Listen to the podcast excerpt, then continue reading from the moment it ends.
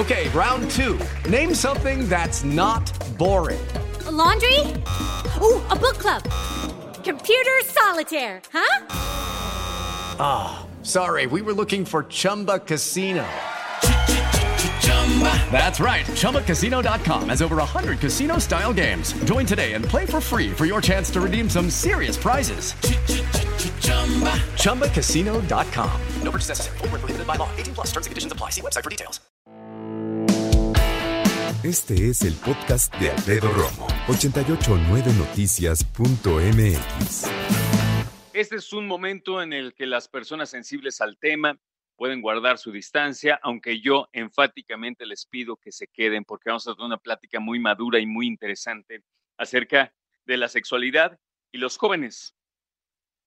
En México está eh, demostrado estadísticamente que en promedio los jóvenes arrancan su vida sexual a los 15 años, de ahí en adelante, de 15 a 19 en promedio, o sea, a los 17. ¿no? Ahora, no, antes de que te saques de onda de Romo, estoy con mis hijos, Romo, estoy con mis papás, ¿qué onda? Yo creo que es el momento de eh, precisamente poner atención. No voy a decir nada que te va a poner los cachetes rojos, ¿ok? No te voy a avergonzar de ninguna manera, ni pretendo, ni lo haré. Pero sí quiero que a lo mejor alguien pueda escuchar esto en familia porque acabo de encontrar un, un texto, un artículo, una encuesta, en donde me dejó perplejo, por no decir Exacto. Y entonces me di cuenta que según este estudio, dicen que los jóvenes mexicanos en un 97% solo conocen un método de anticoncepción, que es el condón. Está bien, pero 97% te cae. No sé tú, pero yo entre los 15 y 19 ya tenía una idea de que de otra, aunque sea que no fuera el condón, ¿no? Va, te platico. Inicia en la vida sexual, ya te digo, entre los 15 y 19, en promedio los 17. Pero el 97% solo conoce un método anticonceptivo, pero más de la mitad no lo usaron en su primera relación sexual. Ahora, los adolescentes dicen no se informan sobre la educación sexual a través de la escuela, familiares, mucho menos en instituciones seguras, en instituciones médicas o de investigación. No, lo hacen mediante fuentes nada confiables. ¿Quién dice esto? La sexóloga María Hernando. Ella forma parte de Plátano Melón.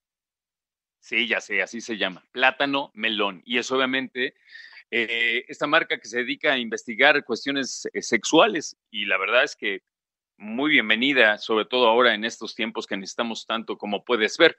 Yo me saqué mucho de onda, ¿eh? porque que el 97% de los chavos solo conozcan un solo método anticonceptivo o anticoncepción, sí me preocupó y me preocupó bastante, la verdad.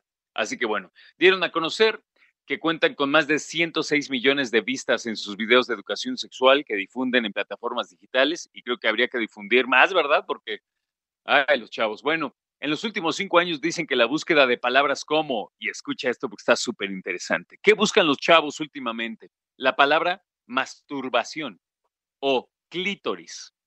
Ha aumentado masturbación, eh, la búsqueda de masturbación como definición en 75%, 31% ha aumentado la cantidad de búsqueda de clítoris. Ahora, fíjate qué interesante, ¿eh? y eso lo digo yo, ¿Por qué buscan masturbación si ahora políticamente correcto ya buscamos que no se le diga así? Masturbación, estar masturbado. La verdad es que esa palabra, pues no voy a decir que soy horrible, pero así que, que digas, ah, qué sabroso, pues tampoco, la verdad. Entonces, ¿cómo se le dice entonces? Bueno, eh, autocomplacerse, autoerotizarse, ¿qué te parece? Esa es más bonita. ¿no? Y fíjate que investigando me encontré la página de salud del Estado de México y la verdad está bastante completa, ¿eh? ¿Y sabes cómo empieza? Dice, cuando la tentación es irresistible.